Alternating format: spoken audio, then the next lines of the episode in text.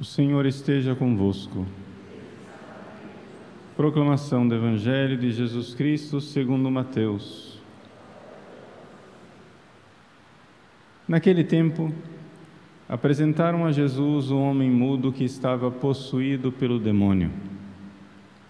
Quando o demônio foi expulso, o mudo começou a falar.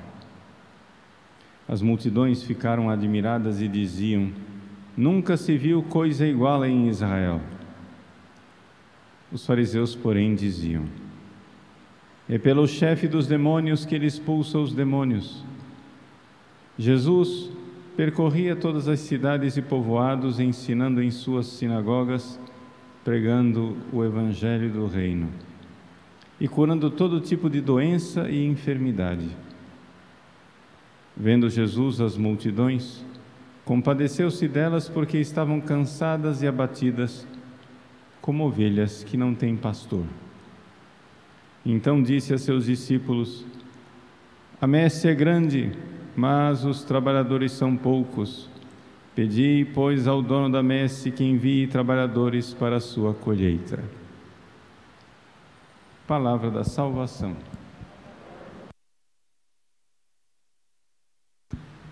Meus queridos irmãos e irmãs, o Evangelho de hoje nos fala de, da situação do povo de Deus no Antigo Testamento como ovelhas sem pastor.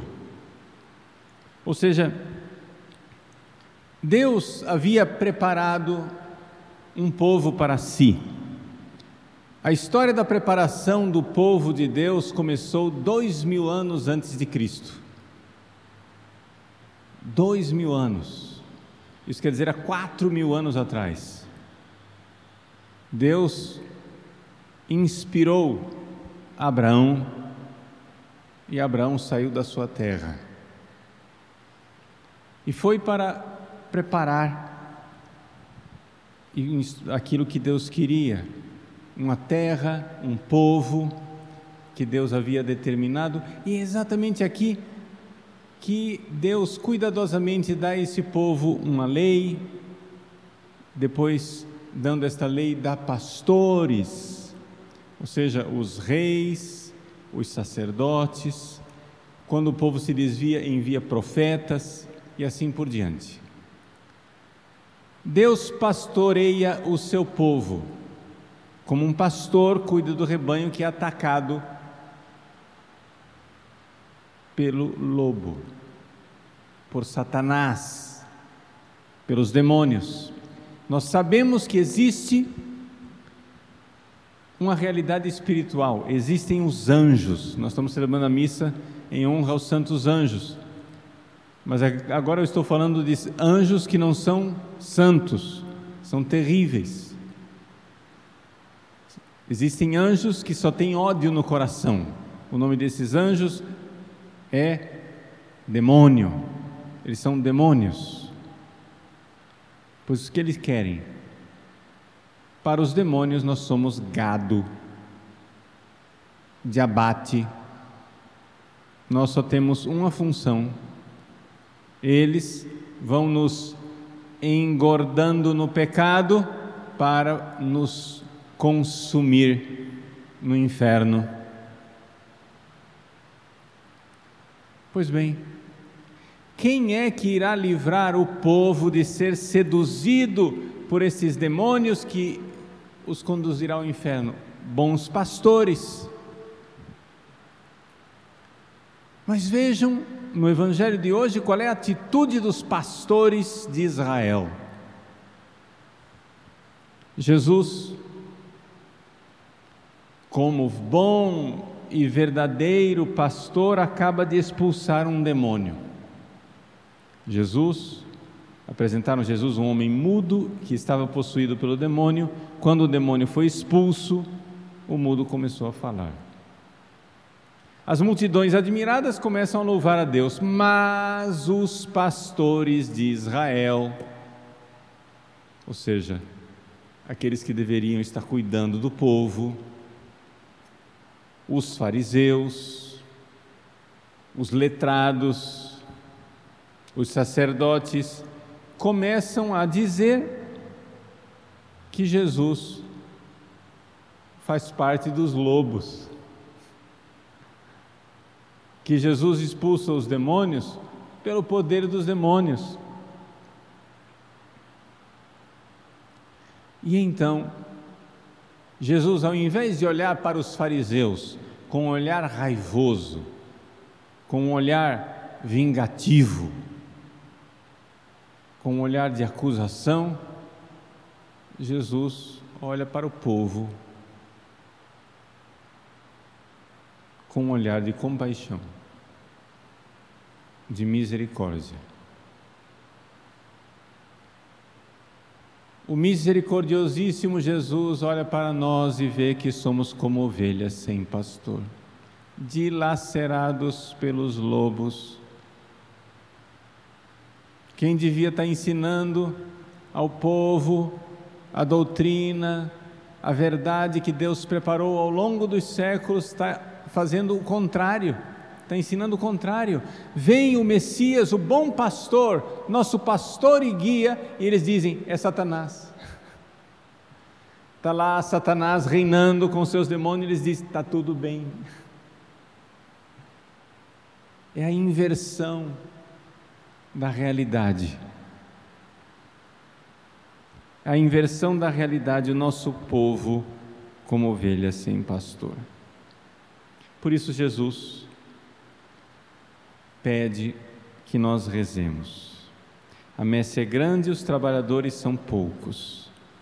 Estes trabalhadores da messe são os instrumentos que Deus preparou para cuidar de nós. Nós temos pastores.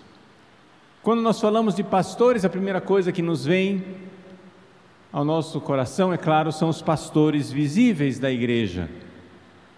O Papa, o Colégio Episcopal, a Ordem dos Sacerdotes, ou seja, os presbíteros, padres, que são colaboradores da Ordem Episcopal. Mas nós temos também outros pastores, pastores invisíveis, os nossos anjos da guarda os nossos santos anjos da guarda. E enquanto os pastores visíveis aqui desta terra são necessários, são indispensáveis, são importantíssimos, porque é pelos sacerdotes ordenados que nós recebemos os sacramentos, é pelos sacerdotes ordenados que nós recebemos a palavra de Deus, enquanto eles são importantíssimos e insubstituíveis, eu gostaria de chamar a atenção para o fato de que nosso Senhor também providenciou pastores invisíveis que estão ao nosso lado o tempo todo. Os anjos, eles não administram os sacramentos. Só extraordinariamente em visões especialíssimas é que, por exemplo, como as crianças, os pastorinhos em Fátima, receberam a comunhão da mão do anjo de Portugal. Mas nós sabemos que aquele cálice, aquela hóstia que o anjo de Portugal trouxe para as crianças foi consagrada em alguma missa na terra por um sacerdote visível. Anjos não consagram a Eucaristia. Então, embora esse extraordinariamente, raramente os anjos administrem os sacramentos, porém, ordinariamente, diariamente, eles servem a Deus na sua santa palavra. Por quê?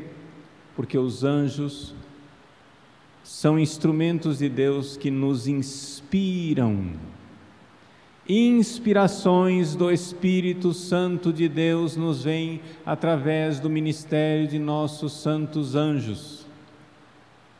Jesus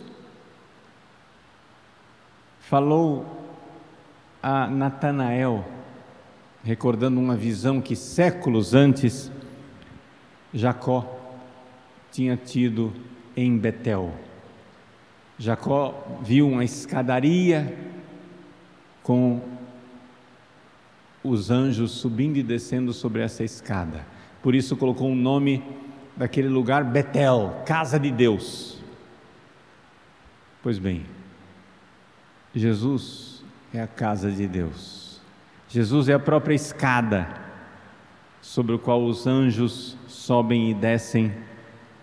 Sobem para levar as nossas preces, descem para trazer as graças, as inspirações. Os anjos servem para nos inspirar. Se eu estou aqui pregando e essa palavra está caindo no seu coração de alguma forma, essa graça de sua abertura à palavra de Deus, ela vem pelo ministério dos nossos santos anjos. E agora que eu vou me aproximar do altar e vou consagrar o pão e o vinho, que serão corpo e sangue de nosso Senhor Jesus Cristo, a graça do sacramento virá também misteriosamente, de alguma forma, através do ministério dos santos anjos. Estou dizendo isso porque nós, se nos abrirmos ao pastoreio dos nossos santíssimos anjos, nós nunca somos ovelhas sem pastor. Claro, o pastor dos pastores é nosso Senhor Jesus Cristo que cuida de nós. Claro, precisamos continuar pedindo ao coração de nosso Senhor Jesus Cristo que nos mande operários, que nos mande ceifeiros, trabalhadores para a sua colheita, para a sua messe, jovens, santos e generosos que se consagrem no sacerdócio. Precisamos pedir, precisamos alcançar isso. Precisamos pedir pelos nossos sacerdotes que eles sejam amigos de Jesus, que eles sejam santos, que tenham amizade por Cristo inabalável, que prefiram Cristo a tudo mais que existe no mundo. Cristo venha antes de tudo. Precisamos pedir pelos nossos sacerdotes, pelos nossos seminaristas. Mas não esqueçamos também de agradecer por estes bons pastores de nossas almas, que são os anjos da guarda. Eles são uma expressão concreta da misericórdia de nosso Senhor Jesus Cristo. Ele, com um coração de misericórdia, Jesus olhou para o povo e viu que eram como ovelhas sem pastor e sem tardança nos envia pastores. Claro, precisamos, insisto, precisamos dos pastores, padres ordenados, insisto nisso. Mas eu quero hoje olhar para o céu com uma gratidão imensa por esses pastores de nossas almas, que são os nossos santos anjos da guarda. Estão sempre conosco velam por nós noite e dia. Anjos sublimes, muito mais poderosos e mais santos, mais luminosos, mais agraciados do que nós. Estes nossos santos anjos da guarda nos acompanham nesta vida. Estes santos anjos da guarda nos consolarão durante o nosso purgatório. Estes santos anjos da guarda reinarão conosco, sentado num trono de glória que Deus designou para cada um de nós no céu. Pastores de nossas almas. Que gratidão, que alegria saber que os nossos santos anjos, agraciados e gloriosos anjos, conosco lutam conosco, nos consolarão no padecimento do purgatório, conosco reinarão na glória do céu.